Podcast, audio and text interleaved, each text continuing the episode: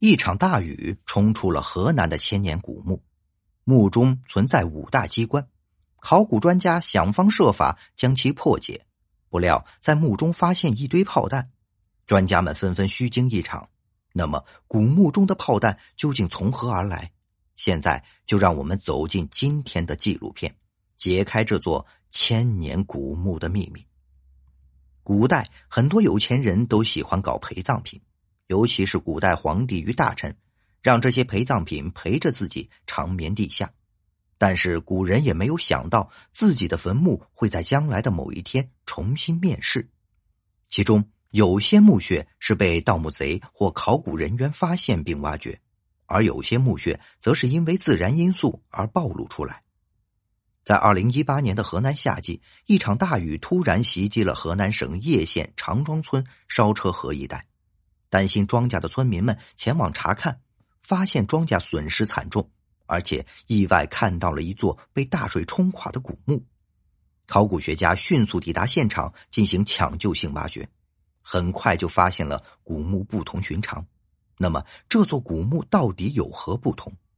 由于大水的过度冲刷，古墓的封土层高高耸立在外，伴随着专家们的勘探，大块尖锐的石头滚落下来。最初，专家认为是普通落石，但勘探后发现这也是古墓的一部分，而且这些石头的分量非常大，最小的石块也有百十斤重。经过挖掘后发现，这些石块原来都是古墓的防盗机关，而且墓中有五大机关，想要破解这五层机关也非常困难，普通的盗墓贼都无法破解。第一层防盗机关就是这些顶端掉落的石头。专家也把这种墓穴称作基石墓。同类型墓穴在山西晋阳也出现过，主要的作用就是提防盗墓贼。如果盗墓贼轻举妄动，那么会被百十来斤的石块砸成肉酱。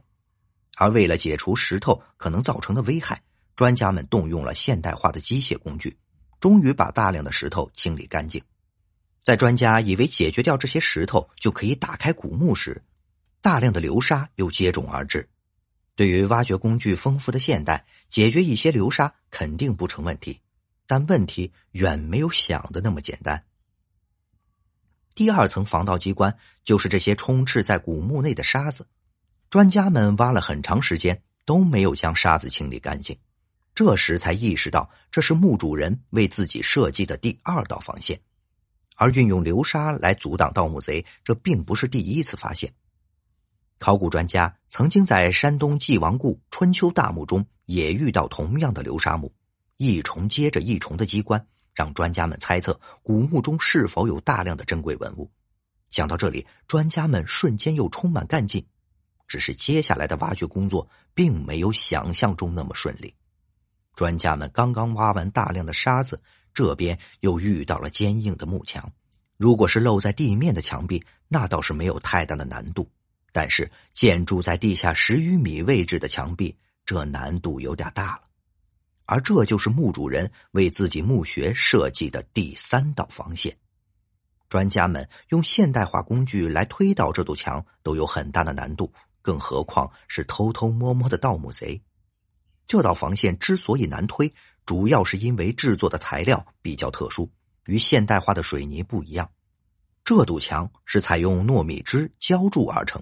大大加强了墙壁的牢固，不过这并不是这座古墓的最后防线，因为接下来还有另外一道防盗机关在等着考古专家。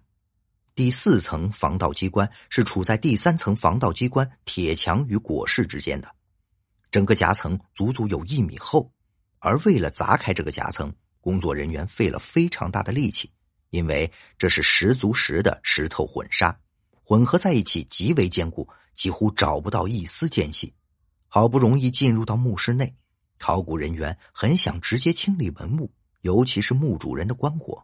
然而，令考古人员没有想到的是，棺椁上方还盖着一个炕席。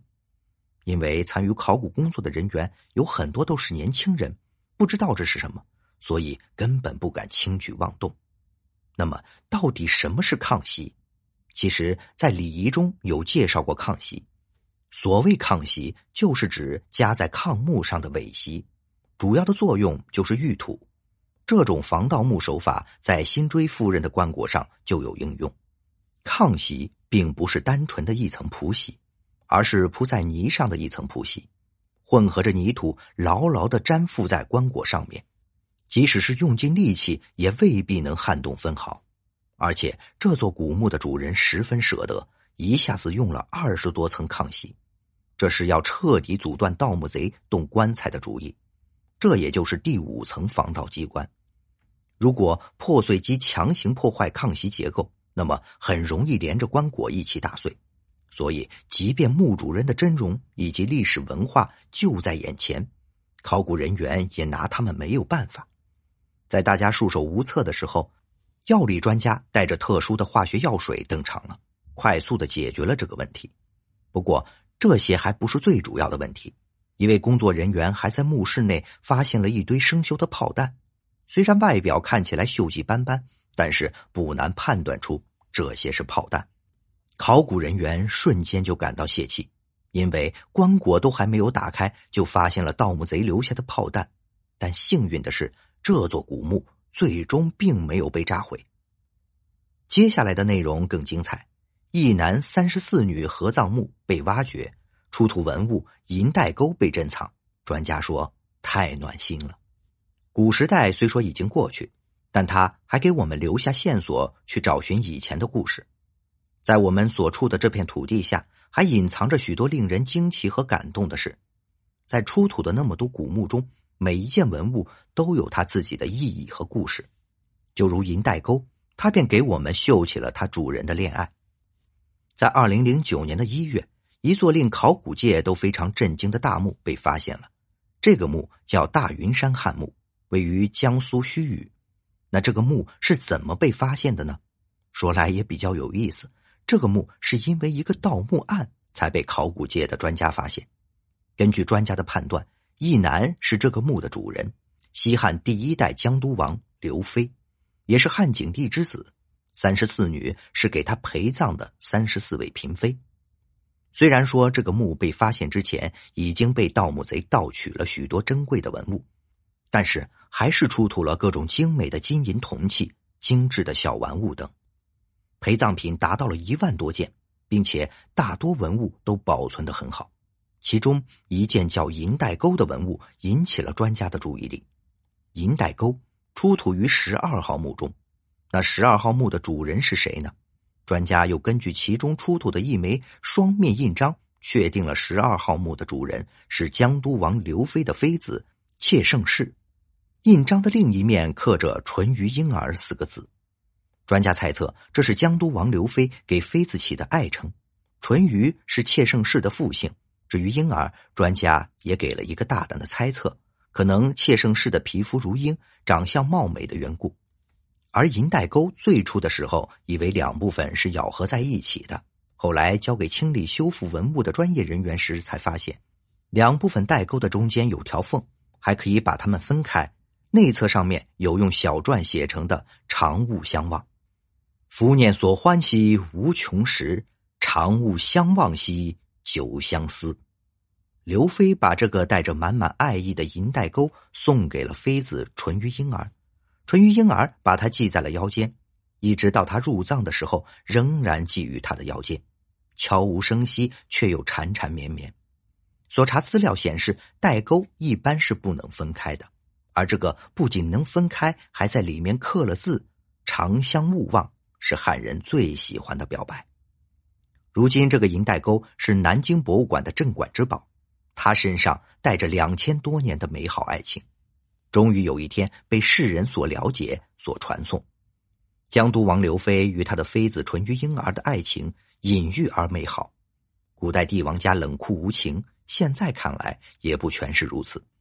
一男三十四女的合葬墓带着他们的故事而来，出土的文物讲述完他的故事，也已经被珍藏。